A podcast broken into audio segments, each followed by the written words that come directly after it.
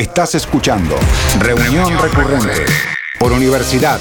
Reunión Recurrente 1075. Debo admitir que no soy público asiduo de recitales, de conciertos, de shows musicales en vivo y particularmente cuando hay mucha gente en derredor. Quizás si se trata de un espectáculo más intimista, una palabra que siempre me dio cierto pudor, tengo mejores chances de estar en, ese espectáculo y de pasarla bien. No me llevo muy bien con la aglomeración de, de gente. Cada uno tenemos lo nuestro y por algo el psicoanálisis sigue vigente. El recital es un ritual único, como el teatro, la ópera, pasa algo que no se va a repetir y eso le da un valor enorme, principalmente para quienes aman a ese, a esa artista, a esa banda, a ese músico que organizó una fecha para dar lo mejor de sí, o al menos eso debiera pasar, siempre. Se dice que el argentino es un público sin parangones y lo suelen afirmar artistas extranjeros, particularmente con amplia trayectoria y recorrida por el planeta pisando escenarios de los más variados. Parece que aquí encuentran una vibra especial, una entrega, una pasión en los recitales que les deja sorprendides. Pasa el tiempo, los formatos de grabaciones, del disco de pasta al MP3 y demás derivaciones, cambia la lógica del negocio musical y hasta los ritmos de moda pero eso irrepetible que implica un escenario, un sonido amplificado y un público con ganas, eso pareciera seguir muy vigente. Bienvenidos, mi nombre es Eduardo Espínola, esto es Reunión Recurrente, el tema de este episodio, Recital.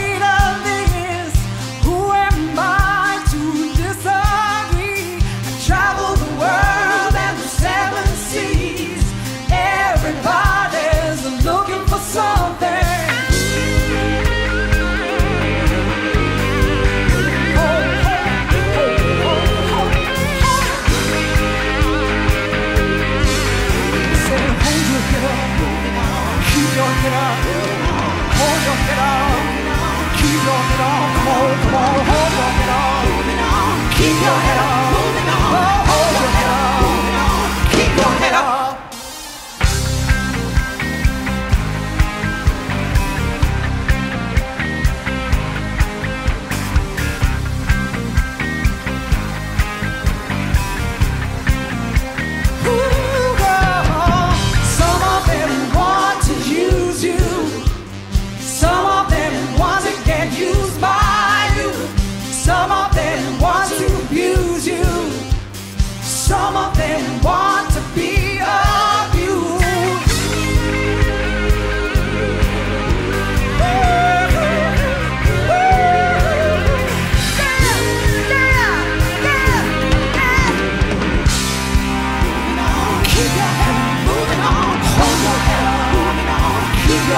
come on, come on, hold your head up, moving on, keep your head up, moving on, hold your head up, moving on, keep your head up.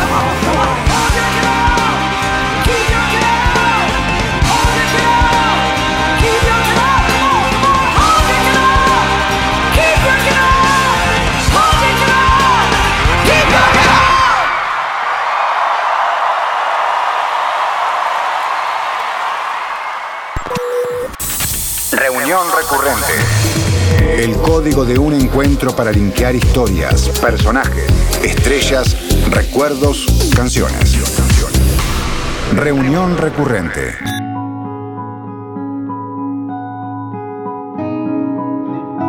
El tema de hoy es recital, recitales. Y Mavilesica está aquí para hablarnos. Pues teníamos ganas de volver a escucharla. Ella siempre está en la producción del programa en esta temporada.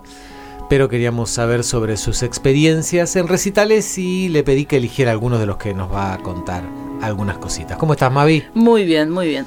Bueno, vamos a ir para atrás eh, a un recital mítico de una banda Idem, eh, que ha tenido incluso alguna peli biográfica de no hace muchos años. Hablamos de Queen en Vélez. En Vélez. Primer recital. 81. 81. Yo era una niña, quiero aclarar. Era muy precoz para andar de recitales, pero nos dejaron entrar igual. Nos dejaron ir. y además no era fácil ir, ¿no? No era fácil, no era fácil. Era primero que éramos gente clase trabajadora, con lo cual ya acceder a una entrada. Este, así que hicimos muchos sacrificios, muchas tareas. Eh, no, mi mamá era bastante permisiva y libre y, bondadosa, así que no, no, costó tanto. Pero digo, sí llegar, llegar porque era este, en Vélez, en el estadio de Vélez. y Liniers, ¿no? sí, multitud, multitud. Aparte, nunca había ido para aquel lado. Eh, y bueno, y, la, emoción que fue llegar, la emoción, lo que significaba Queen, que yo lo había descubierto por un compañero de la escuela, que este, sí, sí, sabía muchísimo de música y era de los que siempre traían alguna novedad o cosas de esas que nadie escuchaba y nadie sabía, y yo cuando los vi ya enloquecí. Y, y bueno, cuando llegaron tuve el, el honor, hoy puedo decir que fue un honor, eh, ir a escucharlos y verlos, salí con la campera casi incendiada, esa es la anécdota. Ah, ¿Por qué? ¿Algún cigarrillo? Sí, ponele que sí, sí, calculo que yo no me di cuenta. Ah, alguna fuente de fuego. una fuente de fuego. Podría haber salido, pero totalmente este, prendida fuego, valga la redundancia. Nunca me di cuenta hasta que llegué a mi casa, mirá el nivel de fervor. Y, digamos, no, realmente fue un espectáculo increíble, nunca visto para mí, que de mm. verdad era muy jovencita, muy chiquita, es, cierto.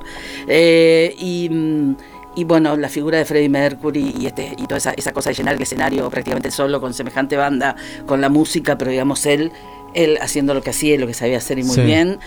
Y después fue el, el sonado caso de, que, se sacó la remera, que casi no existía, una, una ¿cómo es? Una camiseta musculosa. musculosa, la arrancó y, y después claro, hablamos del año 81, 81 claro, plena, todavía, la todavía estaba, en el poder, estaba Viola en el poder y era el que traía supuestamente quería traer este, estos grupos para, para distender, para, ¿no? para que la gente se divierta, y en realidad tampoco tenía mucha idea de lo que, imagínate traer a Queen más cerrado el camino imposible. Pero bueno, ponele.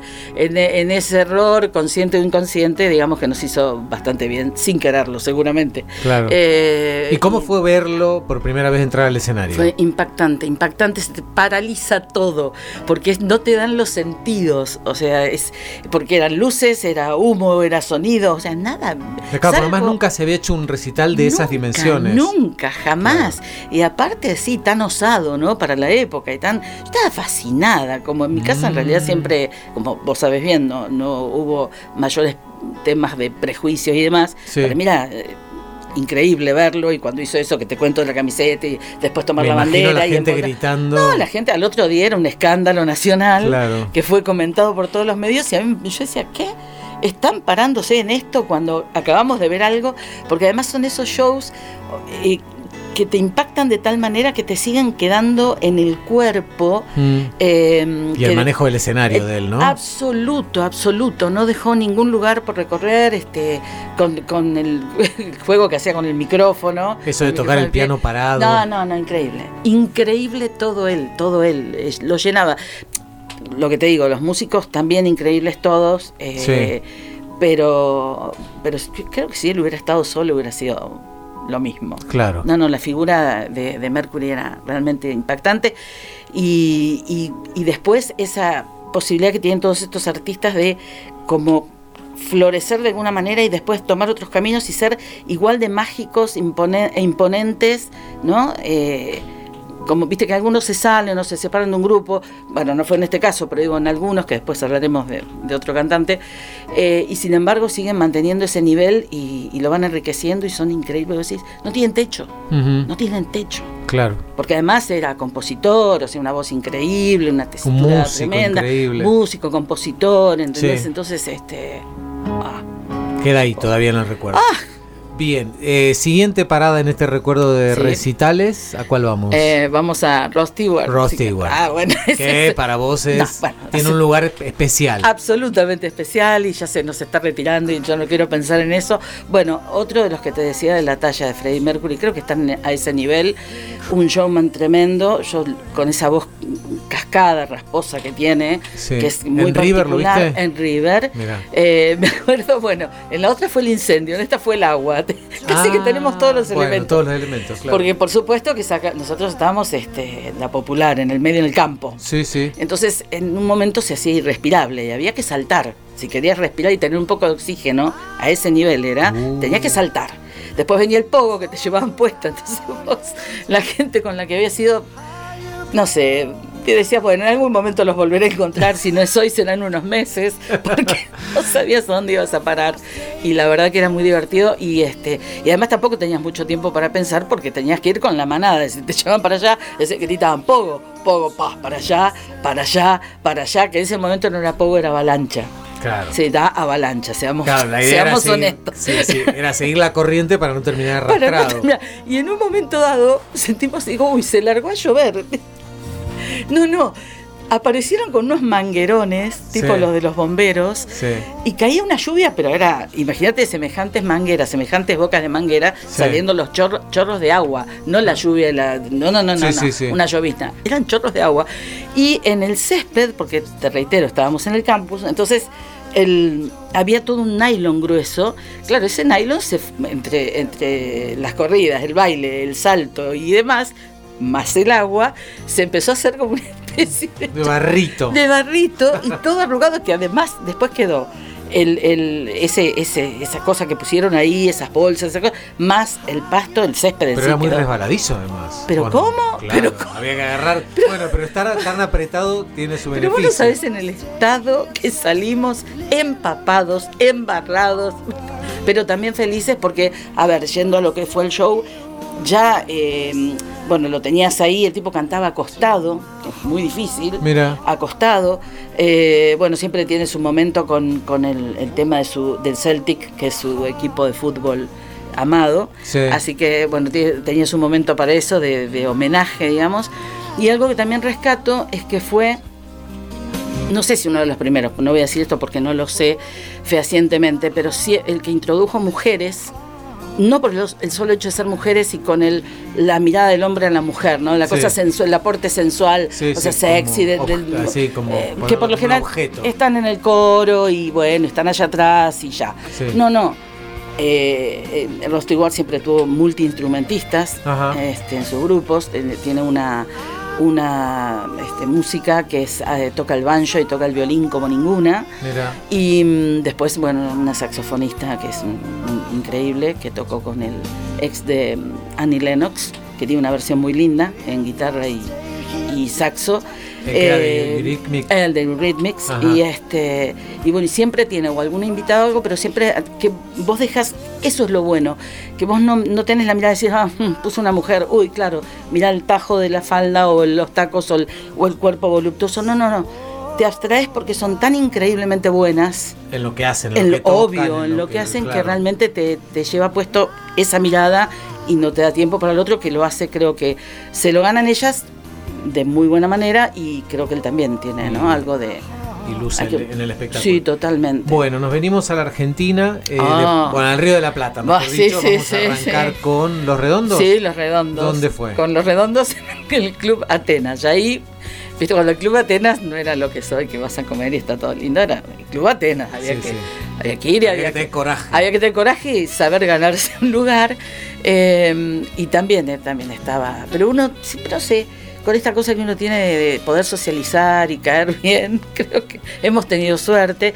No, y otra de las cuestiones es que en ese momento una, una gran amiga que está en Uruguay, Eh, Ceci eh, tenía, estaba en pareja con uno de los chicos que hacían las luces del, del show, entonces nos tenían como un lugar de privilegio, si se quiere. No era VIP, como se no dijo era después, No, no, pero, no, era medio claro. como atrás de la banda y al costadito, pero porque ni siquiera un escenario, gran escenario, era una tarima, Sí. este, en el medio de lo que era la cancha de básquet. Y ellos eran un montón, además. Un montonazo, un montón de Sí, gente. sí. Pero bueno, ahí, ahí, ahí el show estaba arriba y abajo, que es lo que el indio siempre este, Reivindicó. reivindicó, ¿no? El show estaba arriba porque, bueno, también la voz del indio muy particular. Sí, sí. eh, lo que él Con su propia cascada también. Hacia- exactamente.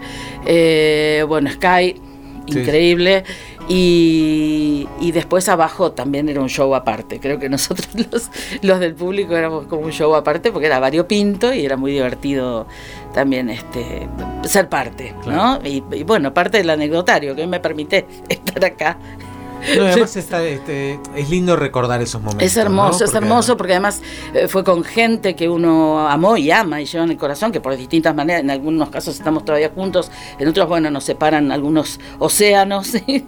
pero, pero haber compartido con ellos y con ellas es, es increíble.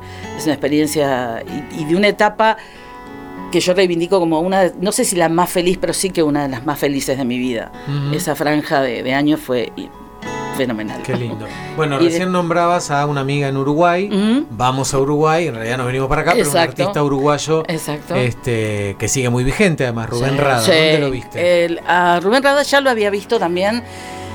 Creo que fue en Atenas fue uno y después en otro club que yo ya ni me acuerdo. Eh, y también llevó muchos músicos, pero era. Yo todavía estaba como. era Ahí sí que era muy chica. Entonces estaba como viendo a ver qué, qué era toda esa gente. Y, y, pero sí el, el que destaco de tantas veces que lo vi fue el show que hizo acá en el Coliseo Podestá Sí. eh, que bu- bueno fue bueno viste la percusión a mí me, me puede eh, y, es- y él hizo su propio show arriba y lo continuó eh, abajo. Esta cosa, ¿no? Estos músicos que te nombré, que en cierto Que modo ahora, rompen ahí, hablando, claro. te- me estoy dando cuenta que si bien, bueno, la, de la, no de la talla, porque eh, Rubén Rada no lo sea, o los redondos no, pero digo, tampoco, eh, también que Rosti ahora cruza una calle y va a una ferretería a comprar, como salió ahora en la última visita que estuvo, pero digo, tampoco son de los shows de bajar y esas cosas, Sí. pero mm, pero viste que, que- que promueven esta, este show por debajo del escenario, por, por lo que es abajo del escenario. Y eh, lo que hizo, bueno, primero que yo me acuerdo que no pude estar sentada ni- un minuto, o sea, yo llegué al teatro, me senté en mi butaca Hasta que empezó el show. hasta que empezó. Cuando me empezó yo no, me fue imposible. Primera, primer acorde, primer golpe pero de fue pero cuero. imposible quedarme sentada. Me acuerdo que me, me levanté, yo estaba en la, en la butaca al lado del pasillo, me levanté, empecé a bailar así tímidamente, llevando el ritmo con el pie, la manito, ya era una desaforada, y al rato veo que estábamos todos, todos, todos, todos eh, parados, cantando, saltando, candombeando en los pasillos. Y lo que fue increíble fue el final, que él baja con su banda, Sí. sube un grupo con tambores y después bajan todos juntos, vamos a la... Pero esto fue, te juro, espontáneo. Salimos, ahí me di cuenta de lo alto que es, porque yo no soy chiquitita y le daba, creo que a la cintura, un poquito Bien. más a la cintura, Mira. es muy alto. Eh, Y terminaron en y la calle. En la calle, cortamos la calle. En la puerta del Coliseo era toda la vereda, de un lado del otro, y la calle era un gentío, era como, viste cuando vas a Montevideo, Sí, bueno, sí. a los, a los A las carnavales, llamadas, claro. a las llamadas y demás. Decís, es increíble lo que se armó, pero sin pensar, eh, y, y candombeando, candombeando, candombeando, pero no pero yo no sé las horas que estuvimos. Estuvimos mucho tiempo y me acuerdo que sí que después eh, me quedé sin voz, totalmente, ahí sí que afónica, no difónica, afónica, Mm. con una especie de sordera, porque O sea, ese zumbidito que te zumbido que, quedo, que sí. ¿qué? ¿Eh? ¿Viste cuando el Modulá boliche? mejor que no te ¿Qué? entiendo, claro. Bueno, y, mm, y eso, y eso sí, eh, bueno, eso fue también memorable. Eso fue memorable. Así que imagínate si tengo No sé si tengo tantos, pero los tengo como muy Atesorados. eh, Muy atesorados y han sido muy vividos y muy, muy, muy, muy, muy fogosos, muy una relación. Porque lo que me pasa con eso, que después no me pasó con otros, que, que era ir y ya está la pantalla, entonces vos lo ves al artista en la pantalla, entonces entre ver en la, la pantalla y verlo allá, que es como un punto lejano, eh, y no sé, se me hace como raro. Esto era más a, fuego y sangre. Claro. Esto era más, más visceral todo. y, ya te digo, bueno, los redondos, una cosita, ahora me acordé de los redondos cuando estuvieron en el Coliseo, que después se hizo una serie de, de recitales con Fito Páez, Lerner, eh, otra vez Rada y Baglietto. Ahí hubo medio desmadre, ¿no? No, medio. ¿Tenés, alguna butaca en tu casa no? No, yo estaba en el paraíso y más allá. Sí. Y veía, no, era emocionante porque se veía en todo lo que era platea como un colchón de gente, con las luces, no flu, flu, flu. Y al otro día me enteré que aparte que entre el colchón de gente se fueron las butacas, no, arrancaron las butacas, eso fue mm. tremendo para el patrimonio cultural de la ciudad, pero bueno. Eh, a veces puede más la euforia. Así que lo que digo, lo que te decía es esto, que yo rescato más y, de la talla de estos, de estos eh, músicos que te he mencionado, de los que estamos hablando, es, es todo, todo el toda la, preparación para ir a verlos, mm. eh, desde el, tema de vestirte, de estar en horario, de tener la entrada, de, verificar en, el, um, en, tu mochila o en tu bolso eh, si está la entrada, como cuando te vas de viaje, verificando si tenés el, pasaje o no. Eh, el llegar es, toda una ceremonia, absolutamente es una ceremonia. Y, um, y llegar y ser parte, y volver, y lo que te digo, te genera tal adrenalina que es lo que a veces me pasa con el teatro también, esto de estar y al otro día todavía tenés algo, el residuo ¿no? de, de, lo vivido, digamos. Así que bueno. Muy bien, lindos recuerdos de ah, recitales. sí, muy lindo. Gracias. Gracias a vos. Reunión recurrente. Un recorte posible.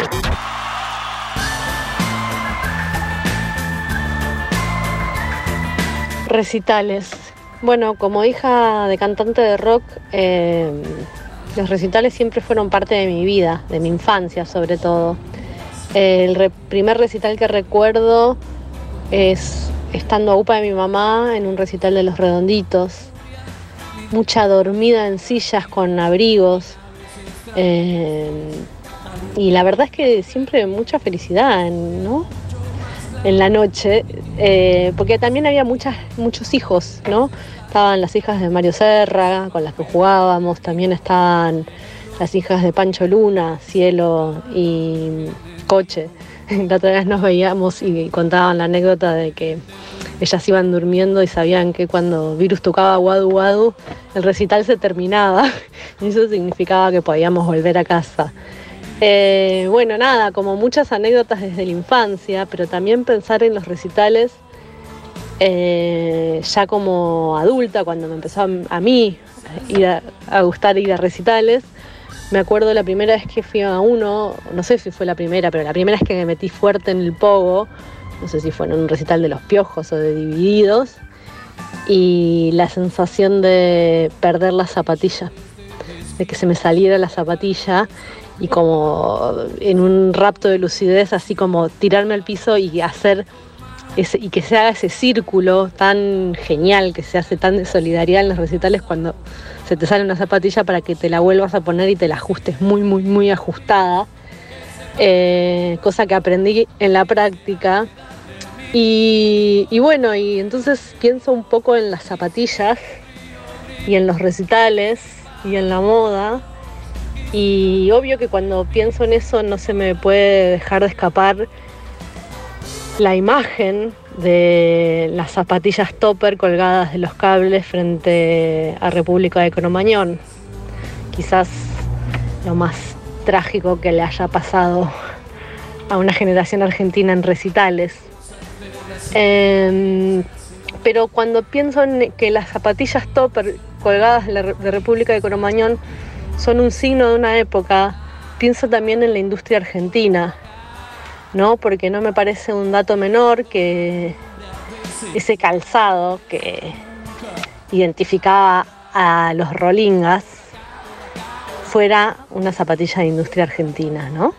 La marca Topper de la empresa argentina Alpargatas que se funde más o menos en la misma época que Cromañón, eh, alrededor de en, los 2000 y pico.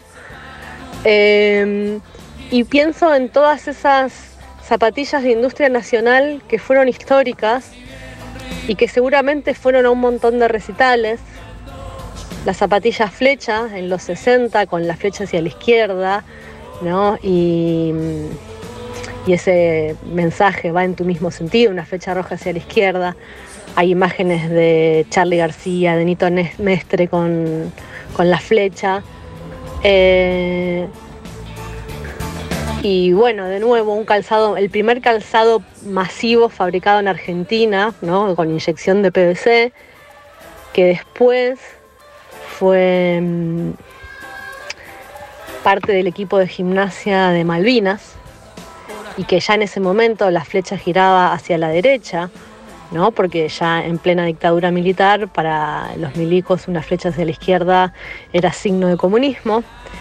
Eh, y de nuevo jóvenes, en este caso combatientes, usando las zapatillas que eran, si bien eran el equipo de gimnasia, hay muchos, eh, se puede ver en las fotos que muchas las elegían como en contraposición al, rigor del borcego militar y en, diálogo con esa dureza.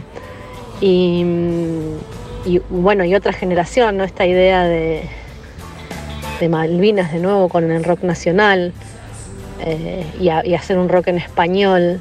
Entonces, cuando pienso en recitales, pienso en mi familia, pero pienso también en el diseño, en mi oficio y en el pogo, que es lo que nos une a todos y que si bien tiene un acto de, descarga al borde de la violencia, también tiene un acto de, de tocarnos con los cuerpos, de masivo, de, y de solidaridad para que te puedas atar una zapatilla en el medio del caos.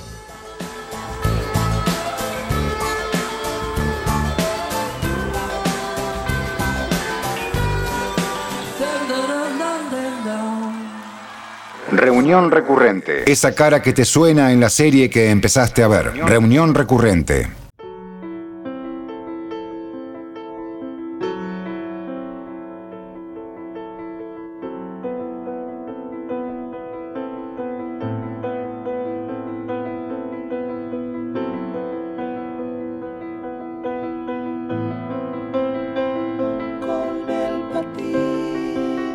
El primer recuerdo que se me viene a la memoria cuando me preguntan sobre uno de los shows que vi a lo largo de mi vida y que, me marcaron o que, que me quedó grabado es La máquina de hacer pájaros, la banda de Charlie García, en 1976. Yo cursaba segundo año de secundario, hacía unos meses había arrancado eh, la dictadura cívico-militar y como muchos chicos de aquella época, eh, fuimos al recital. En ese, me acuerdo que fui con dos amigos de la escuela, uno de ellos, el Mono Pérez, conductor y amigo de, Radio Universidad. Y bueno, entrar a un mundo desconocido, afuera estaba la policía y, adentro era pura libertad, o por lo menos eso me, pasó eh, en los primeros momentos. Era un mundo que yo desconocía totalmente, la gente que estaba eh, en, el estadio era muy distinta a la que uno veía todos los días. No había tanta gente con pelo largo y con actitudes más, más eh, eh, mucho más en ese sentido como más sueltas, más relajados. Y bueno, me acuerdo que era el portón muy chiquito de, Atenas y la policía empujando, tratando mal a la gente y los pibes que estaban del otro lado, no enfrentándola, pero no, teniendo una actitud para nada amable con los canas. El show fue increíble, recuerdo las canciones, recuerdo que todo el mundo todavía estaba muy cerca eh, lo que significó Sui Generis y le pedían canciones de Sui Generis y Charlie García ya estaba en otra. Eh, la banda, Gustavo Basterrica, el guitarrista muy jovencito, Oscar Moro, Carlos Cutaya con el órgano Hammond, eh, eh, José Luis Fernández, el bajista, todo para mí fue como una gran una gran impresión y como un tatuaje que, me quedó grabado para toda la vida. Creo que estoy en la música o, que escribo o, vivo de la música a partir de ese recital. Todavía le pregunto a mis hijos cómo me dejaron ir. Eh, y, bueno, por suerte me dejaron ir y a partir de ahí yo ya era fanático de Charlie García, pero ese momento fue, fue fundacional eh, en mi vida y, bueno, nunca más dejé de, comprar discos y, de, estar conectado a través de revistas, de recitales, eh, con ese mundo que para mí es un mundo de libertad.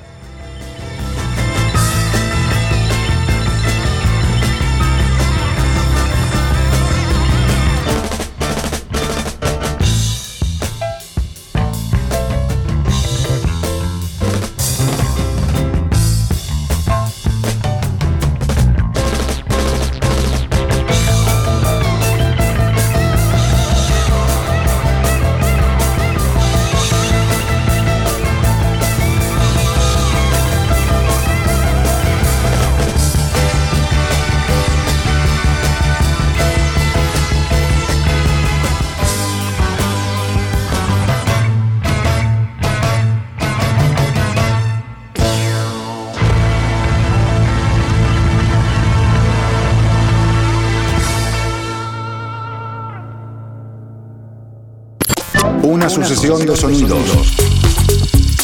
Un eje temático. Reunión recurrente. Un punto de contacto.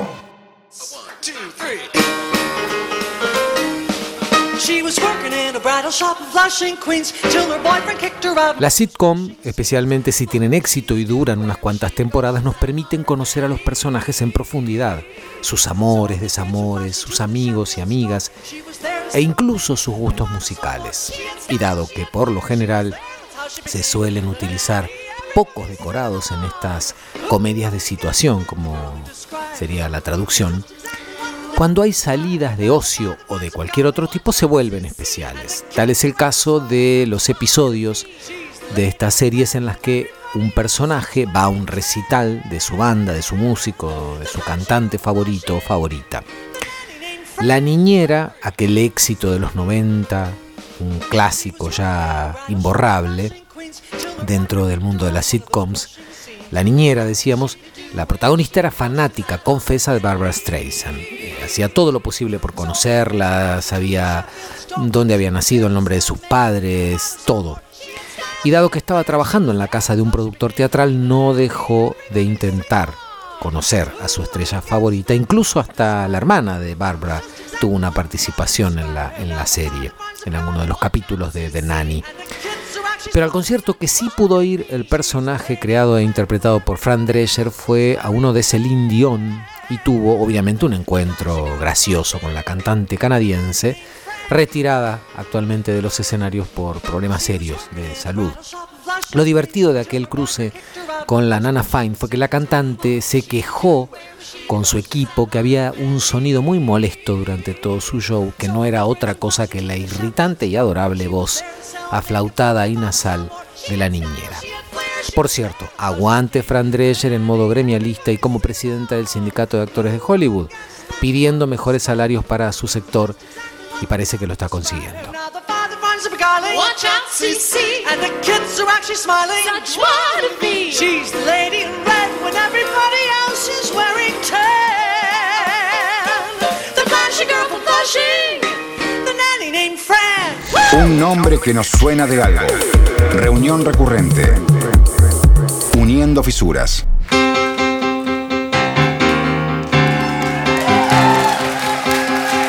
Otro show que también me quedó grabado y que también fue una, marca en mi vida en cuanto a sensaciones y también con todo lo que vino después es el concierto de John Cale en el Teatro eh, Coliseo eh, General Alvear, ahí, en, ahí cerquita de, de Avenida Santa Fe y 9 de julio.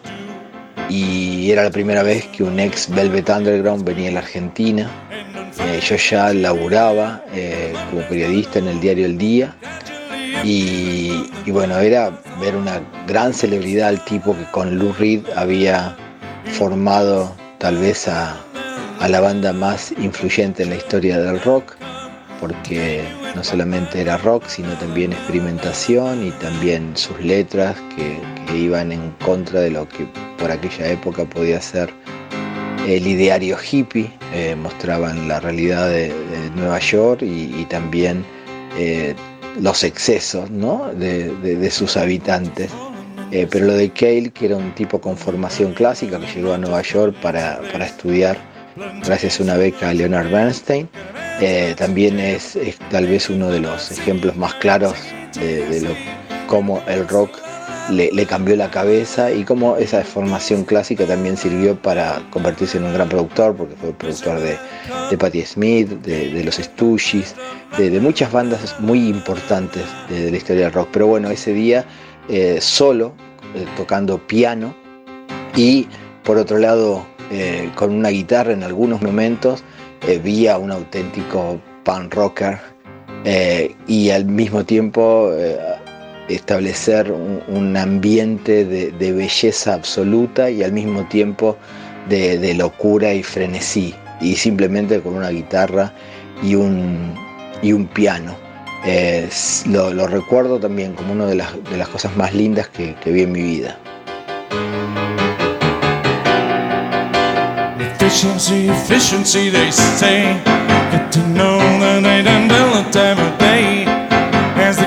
Begin complaining, and the Beaujolais is raining down on Duncan on the Champs Elysees. You're a ghost,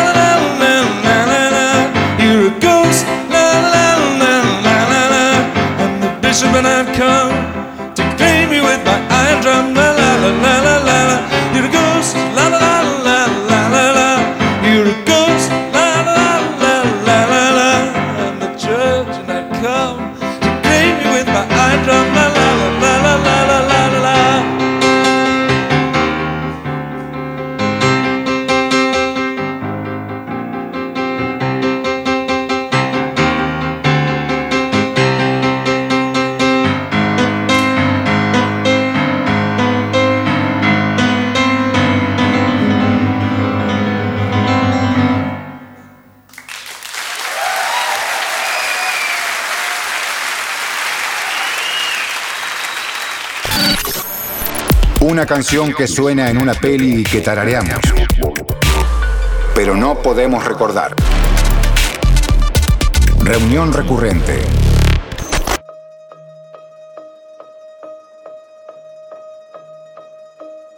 Marieta Bagnoni es productora de música en vivo, manager, directora de comunicación de la Subsecretaría de Industrias Creativas e Innovación Cultural del Instituto Cultural de la Provincia de Buenos Aires, es gestora cultural y trabajadora cultural de la región y nos está atendiendo.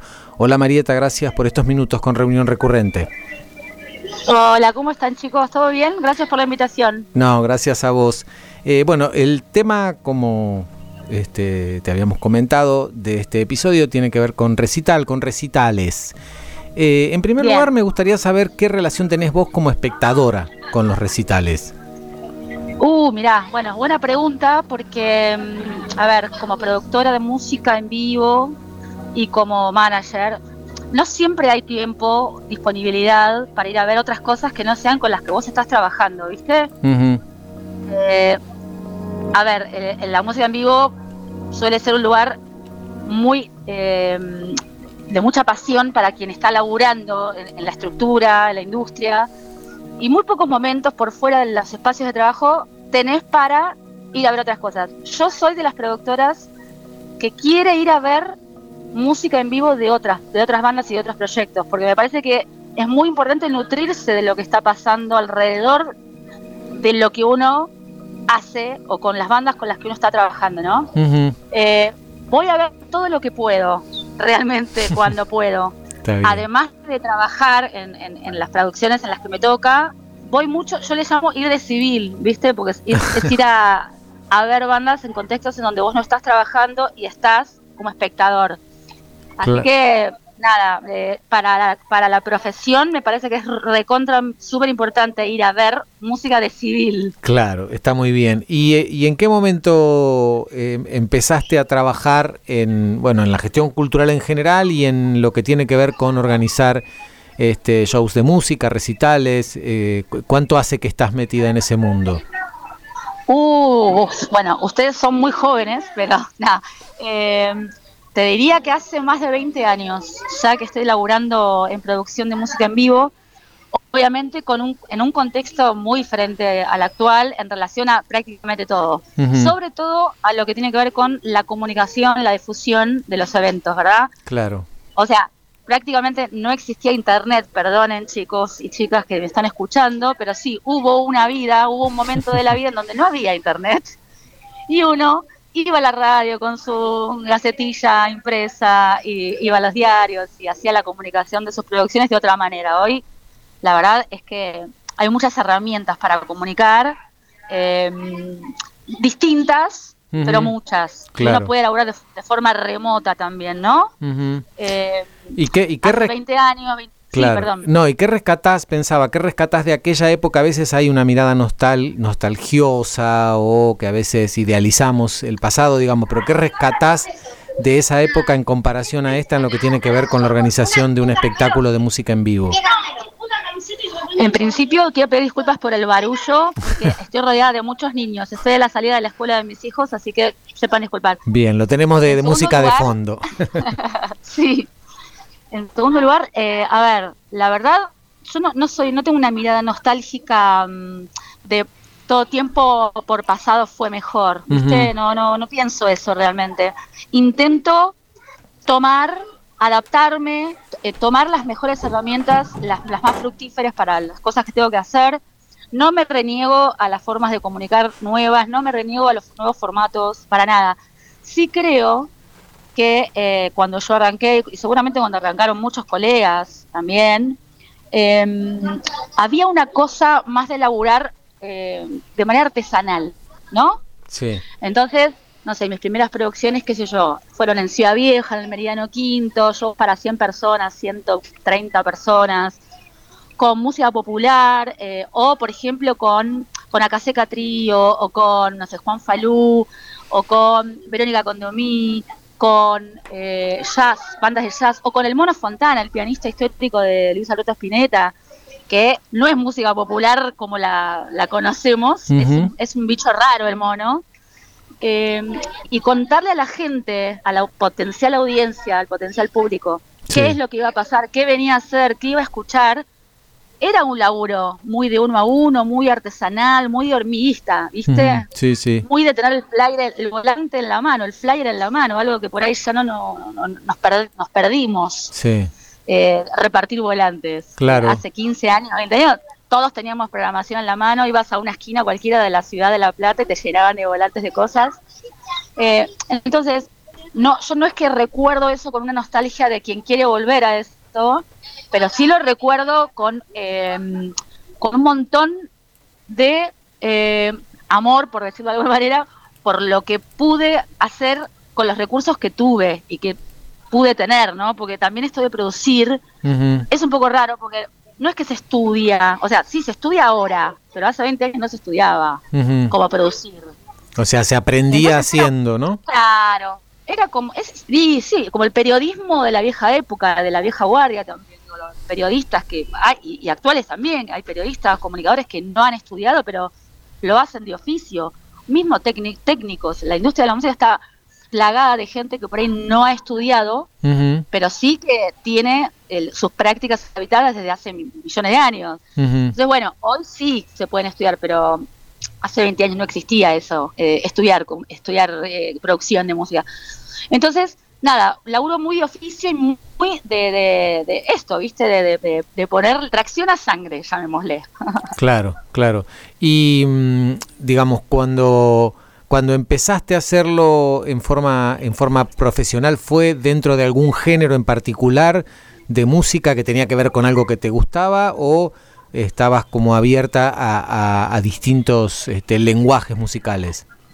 Mira, em, siempre, en cada una de las cosas que hice, siempre, siempre, tanto como productora de música, como manager, y como comunicadora también, lógico, porque yo hago prensa también de, producciones, de eventos, de bandas, y, bueno, laburo en el Instituto Cultural, en el, en el área de industrias creativas, en comunicación. siempre hubo una atracción muy genuina por los proyectos que elegí para, para contar, ¿no? Sí. O sea, el ABC para mí siempre fue, che, esto me tiene que gustar un montón realmente para poder contárselo a alguien más. Porque si a mí no me gusta lo que estoy haciendo, el show que quiero vender o, la producción que quiero hacer, no me gusta, no me interesa tanto, ¿a quién estoy esperando? Como, ¿qué, audiencia quiero, quiero que vaya? Si no se lo puedo contar de la mejor manera eh, posible, ¿no? Claro. Entonces, en términos de profesionalización, esto de trabajar con lo que me gustaba o no, siempre me gustaron las cosas con las que trabajé, las, bandas, los proyectos, las prensas de las cosas que he hecho. Por ahí en el Estado eso es más complicado de pensarlo de, esa manera porque uno trabaja para un montón de cosas, que no produce uno como persona, ¿no? sino como representación de, otro colectivo, de un colectivo, que es el Estado. Sí, lo que me sucedió es que a través del tiempo, no, o sea, arranqué por ahí con, a laburar con música popular eh, y folclore y jazz, y con el tiempo fui habitando otro tipo de producciones vinculadas a otros géneros musicales, ¿no? Como por ejemplo el pop o como algunas cosas de rock o como música electrónica. Claro. Qué sé yo, digo, pero siempre con, digo, teniendo muy en claro que eran proyectos que me interesaban artísticamente. Claro, porque de alguna manera es decir, no, no, yo no puedo este, vender, este, entre comillas, lo que no puedo comprar, lo que no me interesa, lo que no me, lo que no me moviliza. Eso, Claro. Eso, eso siempre fue una premisa desde que arranqué. De hecho, yo arranqué como productora con una necesidad muy puntual y era, che, yo quiero ver a tal banda y nadie la trae a la ciudad de La Plata. Claro. ¿Cómo hago? Bueno, la traigo yo. Ya fue. ¿No? Entonces, ahí a, partir de una necesidad que se me generó y de un vacío que existía, empecé a, encontrarle la vuelta para ver cómo podía hacer ese trabajo. Claro. Eh, nadie, nadie te lo explica, nadie te lo enseña, la tenés que ir aprendiendo a las patadas, ¿viste? Con prueba de error, prueba de error. Una vez que le encontrás la vuelta y sabes a quién hablarle, a, cuál es la audiencia potencial, estamos hablando igual de esto, de, eventos chicos para 100, 150 personas, no estamos hablando de, de, mega shows, claro. Festivales, digo, eso es otro plan también. Sí. Eh, pero mis, mis, primeros pasos fueron de esa manera y lo que conservo al día de hoy es seguir teniendo esa, esa motivación por el proyecto. Si no me motiva por algún lado, es muy difícil que lo pueda producir bien o contar bien. Claro. Eh, y es un mundo como tantos otros universos donde prima más este, lo masculino y esto te implicó un, esfuerzo particular. Este, ¿cómo, ¿Cómo es eso y cómo fue, si es que es así, si fue cambiando o sigue estando igual? Mira, eh, sí, sí, es un, el, el, mundo de la industria de la música es un mundo muy eh, masculinizado.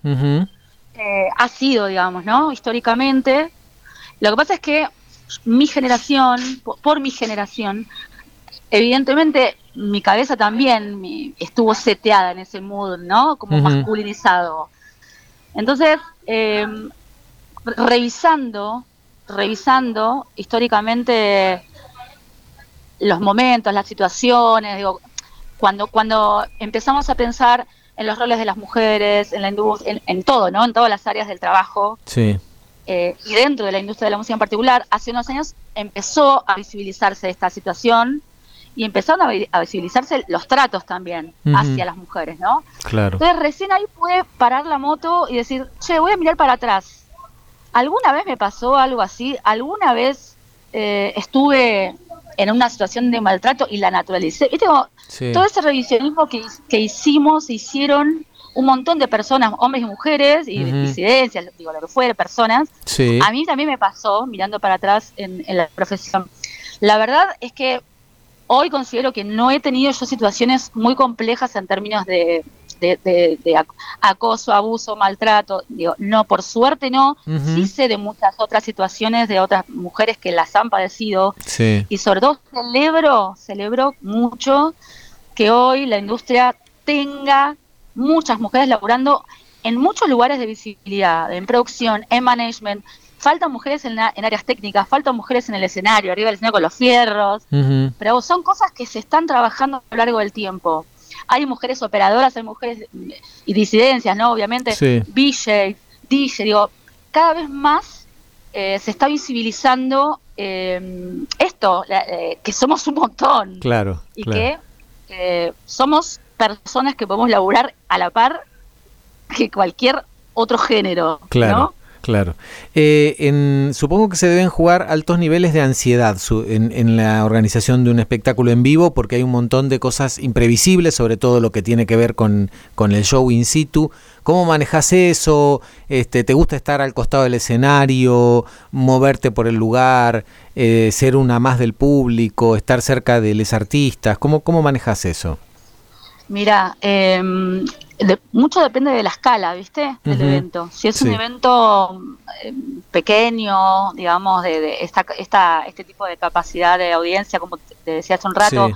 un evento de 80, 100 personas, es bastante más sencillo de, de manejar porque te permite a vos estar en varios, casi en varios lugares al mismo tiempo, ¿no? Como mirar el escenario, ver la gente, qué está pasando, el ingreso, la entrada, acomodar a la gente para que se sienta. Eh, en plan Ciudad Vieja, Meridiano Quinto, ¿viste? Tiene Sí. esa, esa, esa dinámica. Eh, ahora, cuando ya la escala cambia y, y estás laburando en un evento para 2.000 personas, 2.500, 3.000, Sí. bueno, obviamente ahí los equipos se amplían un montón, se especifican cada vez más los roles y eh, intento llegar siempre al horario de, de arranque con todo listo como para que no tenga que sumarme preocupaciones de más en el momento en el que suceden las cosas. Si eso funciona y yo llegué bien a, a 10 puntos, digamos, eh, a, la, a la prueba de sonido, me puedo relajar y ya puedo estar en otros detalles. A saber, puedo recorrerme el predio de- para, para ver cómo suena y cómo se ve desde los distintos puntos del, del, del venue, de la sala. Sí. Puedo saludar gente, ¿viste? Que claro. es, la situación social cuando uno está laburando es muy complicada también. Yo cuando Claro. laburo, la laburo, no estoy eh, bailando. Sí, sí. Y recién cuando todo está demasiado bien es cuando me puedo relajar un toquecito y decir, bueno, sí, me voy al costado del escenario, eh, voy a los camarines, voy a pispear esto, me voy atrás, voy a ver cómo se ve desde arriba, desde abajo. Pero tiene que estar todo muy, muy resuelto como para que yo pueda bajar un cambio. Claro. ¿Y trabajas con equipo? De gente, quiero Mira, sí, sí, sí. eh, a ver, laburo con una socia en mi productora, agencia de música, que eh, labura con ustedes ahí en la radio, decir. Ajá. Radio Universidad.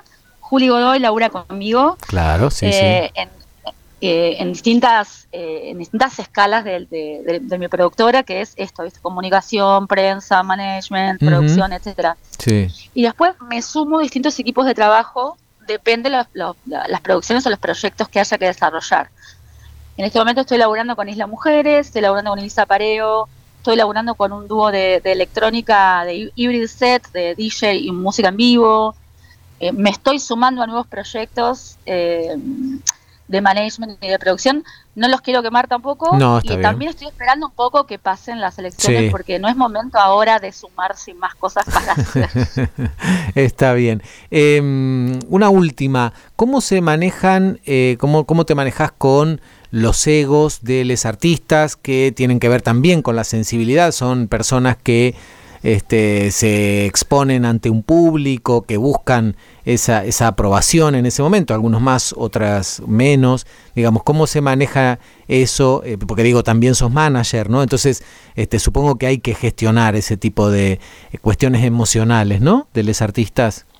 Sí, eh, mira, la verdad que tengo experiencias diversas en ese sentido en relación a, la- a los artistas, ¿no? Ajá. Eh, yo lo, lo que siempre intento es bajar lo más posible a tierra Sí.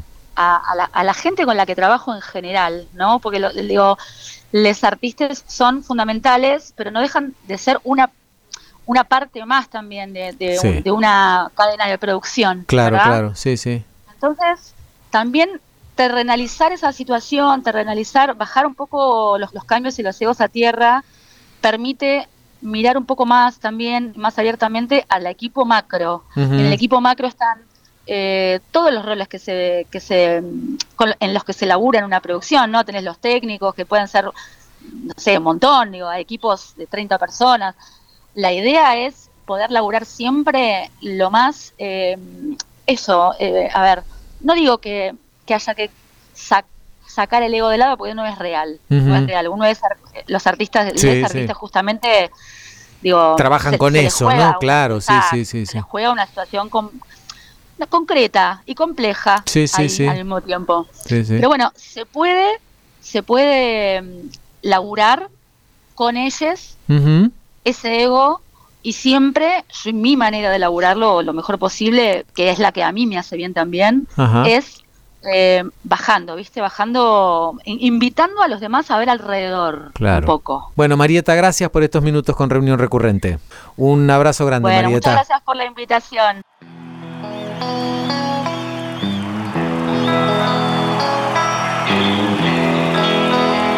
Tengo muchos conciertos de, de Luis Alberto Spinetta entre mis favoritos, desde Spinetta Jade, la primera vez que los vi aquí en el Teatro Ópera, año 1981, con Los Niños que Escriben en el Cielo, hasta los últimos en el Coliseo.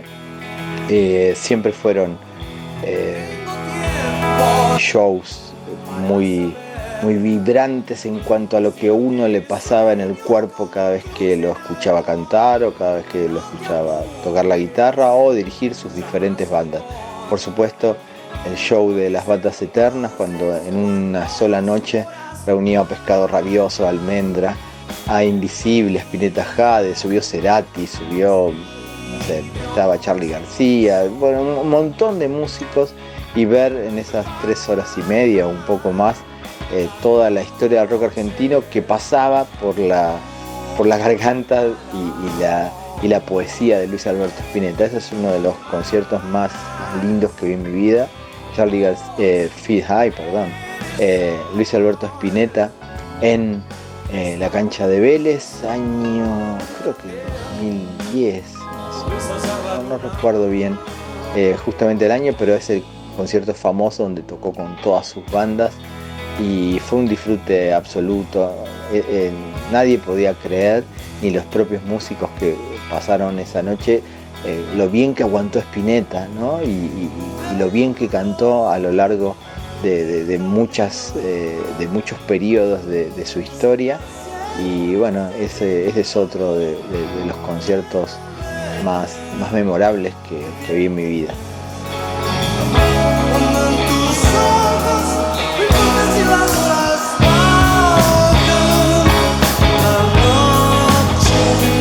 Y hasta aquí llegamos con este episodio de Reunión Recurrente. Nos despedimos diferente hoy en este episodio dedicado al recital, a los recitales. Gracias a Oscar Jalil por desandar algunos de los tantos recitales, shows que lo marcaron. Gracias a Mavi Lezica también por contarnos también sobre sus vivencias en recitales. Gracias a Clara Tapia, a Clarita Tapia, que nos contó acerca de su historia con los recitales, una historia ligada a la música por su padre, pero que también nos llevó hacia otros lugares que tienen que ver con su formación y su trabajo. Gracias a Marieta Bagnoni por hablarnos acerca de lo que implica organizar shows en vivo. Recuerden que en Spotify somos Reunión Recurrente, que en Instagram somos Reunión-Recurrente y que nos escuchamos aquí cada lunes a las 22 en Universidad 1075. Mi nombre es Eduardo Espínola, esto es Reunión Recurrente y nos escuchamos la próxima.